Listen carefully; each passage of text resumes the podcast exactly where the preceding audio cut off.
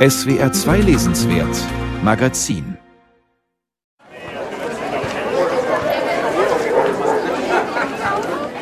Die Feria del Libro, die Buchmesse von Madrid, die einmal im Jahr unter freiem Himmel im eleganten Retiro Park stattfindet.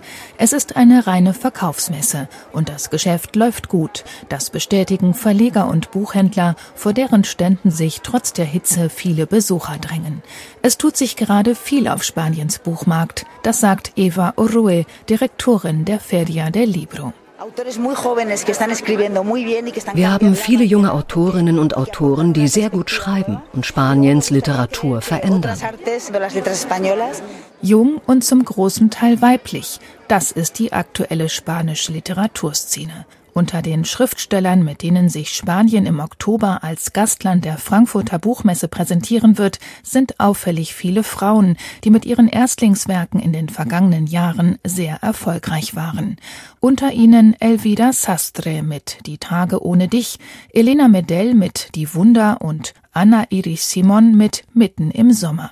All diese Bücher erscheinen jetzt ganz aktuell auch auf Deutsch. Und worum geht's darin, Elvira Marco? Es gibt eine Generation von Frauen, die über den Feminismus schreibt, über die Rolle der Frau in der Gesellschaft und auch darüber, was es heutzutage bedeutet, Mutter zu sein. Eh, Ein weiteres Thema in Spaniens zeitgenössischer Literatur sei der Stadt-Land-Konflikt, sagt Elvira Marco, die Projektleiterin des spanischen Ehrengastauftritts. Der Essay Leere Spanien von Sergio del Molino handelt von Landflucht und sterbenden Dörfern und löste in der spanischen Gesellschaft und Politik eine lebhafte Debatte aus aber auch die Rückkehr zum Landleben wird thematisiert, etwa in Santiago Lorenzos Roman Wir alle sind Widerlinge. Schließlich spiegelt sich auch die Erfahrung der Krise in der spanischen Literatur der vergangenen Jahre wider. Denn die internationale Finanzkrise von 2008 hatte für das Land tiefgreifende soziale und politische Folgen, sagt der Präsident des spanischen Verlegerverbands Daniel Fernandez. In vielen Essays geht es etwa um die Protestbewegung der Empörten von 2011 oder um das Erstarken einer neuen, radikaleren Rechten. Und auch in Romanen kommt die Krise vor, beziehungsweise die Schwierigkeiten vieler Spanier in den Jahren danach über die Runden zu kommen. Auch wenn die Krise schon ein gutes Jahrzehnt her ist, hatte sie für den spanischen Buchmarkt gravierende Folgen. Die Umsätze brachen ein.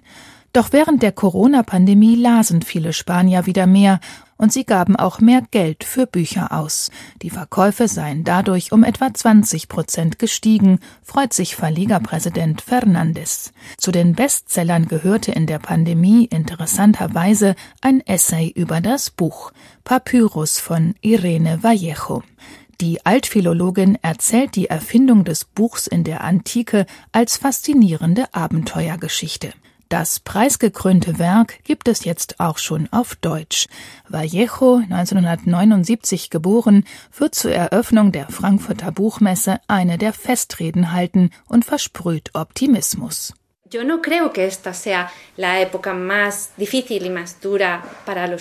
Ich glaube nicht, dass dies die schwierigste Zeit für das Buch ist.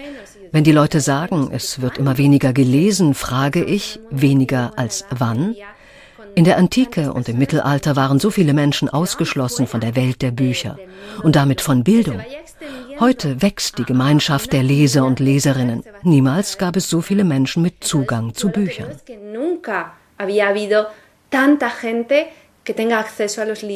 In Spanien werden diese nicht nur auf Spanisch gelesen, sondern auch auf Katalanisch, Baskisch und Galizisch.